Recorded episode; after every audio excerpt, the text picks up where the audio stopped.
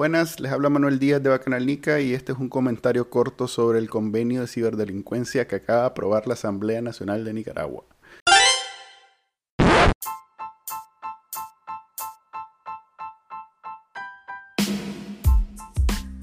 Empecemos eh, con lo que está más o menos en el aire ahorita, que dice que puede ser usado en nuestra contra eh, los que estamos en oposición del gobierno, o sea, las víctimas de crímenes de lesa humanidad, porque Daniel Ortega en realidad es asesino y no nos enredemos, y su gobierno pues solo es un instrumento para matarnos a todos.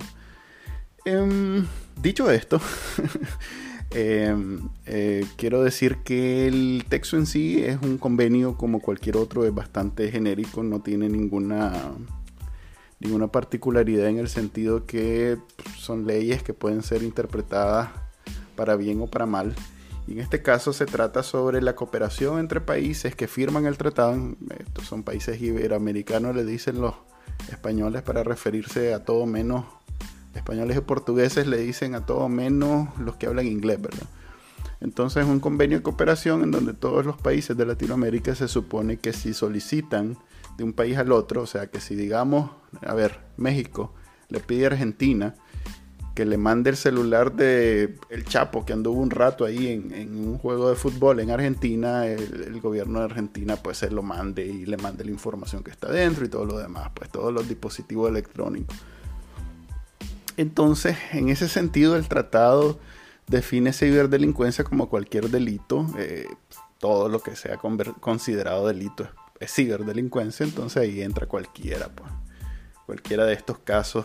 Eh, no solo los no solo hackear y esas cosas que son más estrictamente en el mundo digital, sino que también cualquier ciberdelito.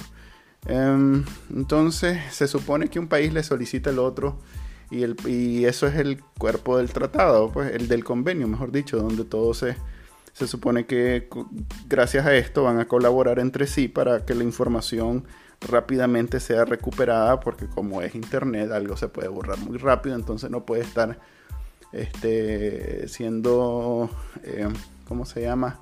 no puede ser eh, esos trámites normales donde pueden pasar seis meses solicitando algo sino que debe ser algo es más eh, en una parte se extiende a la hora de decir que la comunicación no tiene que ser vía oficial, sino que puede ser algo tipo un grupo de WhatsApp en donde, loco, pasame esto y entonces el MAE de Costa Rica viene y te lo manda porque no puede, no puede esperar. Pues. Entonces así más o menos está pensado. Ahora bien, ¿cómo puede esto ocuparse en Nicaragua? ¿Cómo puede Daniel Ortega ocupar esto para refundirnos? La verdad que en, Nicaragua no andan con nimiedades como leyes y tratados y babosadas, porque aquí te roban, te confiscan y te quitan los dispositivos, las computadoras, los teléfonos sin que nadie diga nada. Pues. Entonces recordemos desde aquel caso de, de, esta semana, de 5, hace años, ya hace como 10 años, donde el gobierno llegó y se robó todos los equipos. Hasta ahorita, pues que todavía tiene confiscado 100% y otra vez esta semana. Pues y a todo el que agarra la policía le quita el teléfono y no se lo devuelve, se lo roba. Entonces, ¿qué, tratado ha necesitado hasta ahora para hacer eso? Ninguno, le vale.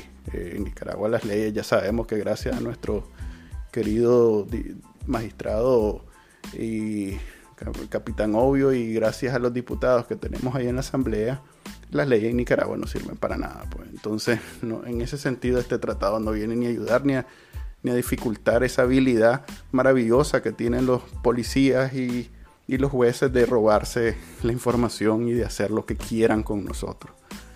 Ok, em, ¿qué puede suceder con este tratado? Que digamos Nicaragua le solicite a otro país información sobre alguien. Digamos Nicaragua quiere saber qué están haciendo todos los eh, exiliados en Costa Rica. Entonces le solicita a Costa Rica que le mande toda la información que pueda conseguir de esa gente. Allá Costa Rica sí lo quiere aceptar.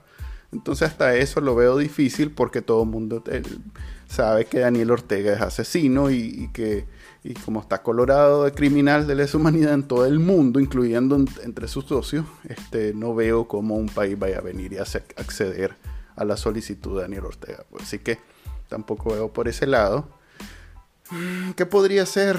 Un miedo que tiene mucha gente es que, digamos, venga y, utilice este tratado, este convenio para intervenir los teléfonos de los que estamos aquí, los que están en Nicaragua, mejor dicho.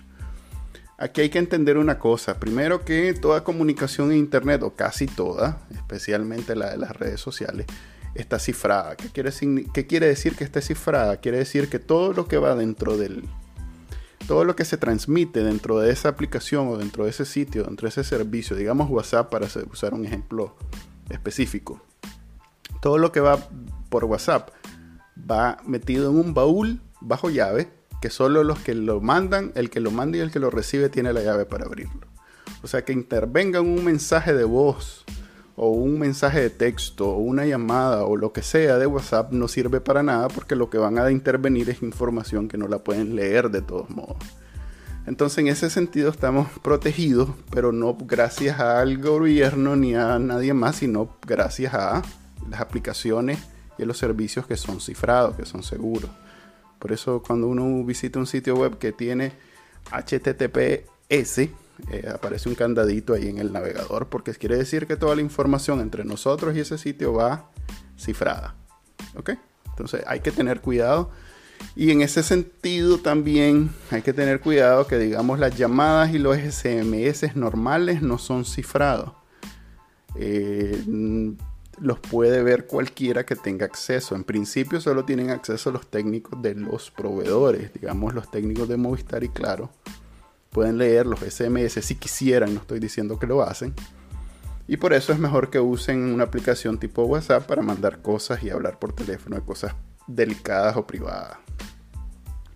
Porque si bien tal vez lo hice, los ISP, eh, los proveedores, pues, no son colaboracionistas con el gobierno, pero debe haber gente comprada, filtrada del gobierno que fácilmente le manda todos los SMS que puedan haber de, determinada persona. Pues. Entonces ahí tengan cuidado, sobre todo los que se mandan mensajes eh, vandálicos.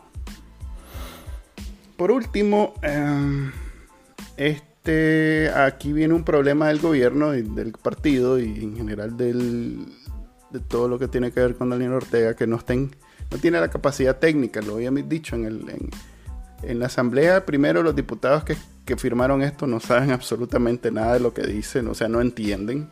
Y por otro lado, el que vaya a ejecutar este, este convenio eh, va a tener que nacer de nuevo, porque en el gobierno no hay absolutamente nadie en capacidad de ejecutar esto. Pues no hay talento humano, técnico, ni mucho menos. Lo que hay son un montón de eh, ponerlo así, pues es, más fácil para el gobierno contratar a 200 chavalos de la juventud sandinista que manden mensajes a crear un script o un programa que haga el trabajo de 200 automatizado, pues. Entonces, dicen mucho sobre las capacidades técnicas del partido, eh, del sandinismo, y entonces, este, en general, este, pues, este convenio viene a ser un adorno, pues, en la legislación nicaragüense, porque no va a haber nadie primero nadie lo entendió cuando lo, firmó y nadie, no hay nadie que lo pueda hacer este, realidad en el gobierno. Y ahí sí me voy porque se me está yendo la voz y que era corto, solo era un comentario. Saludos.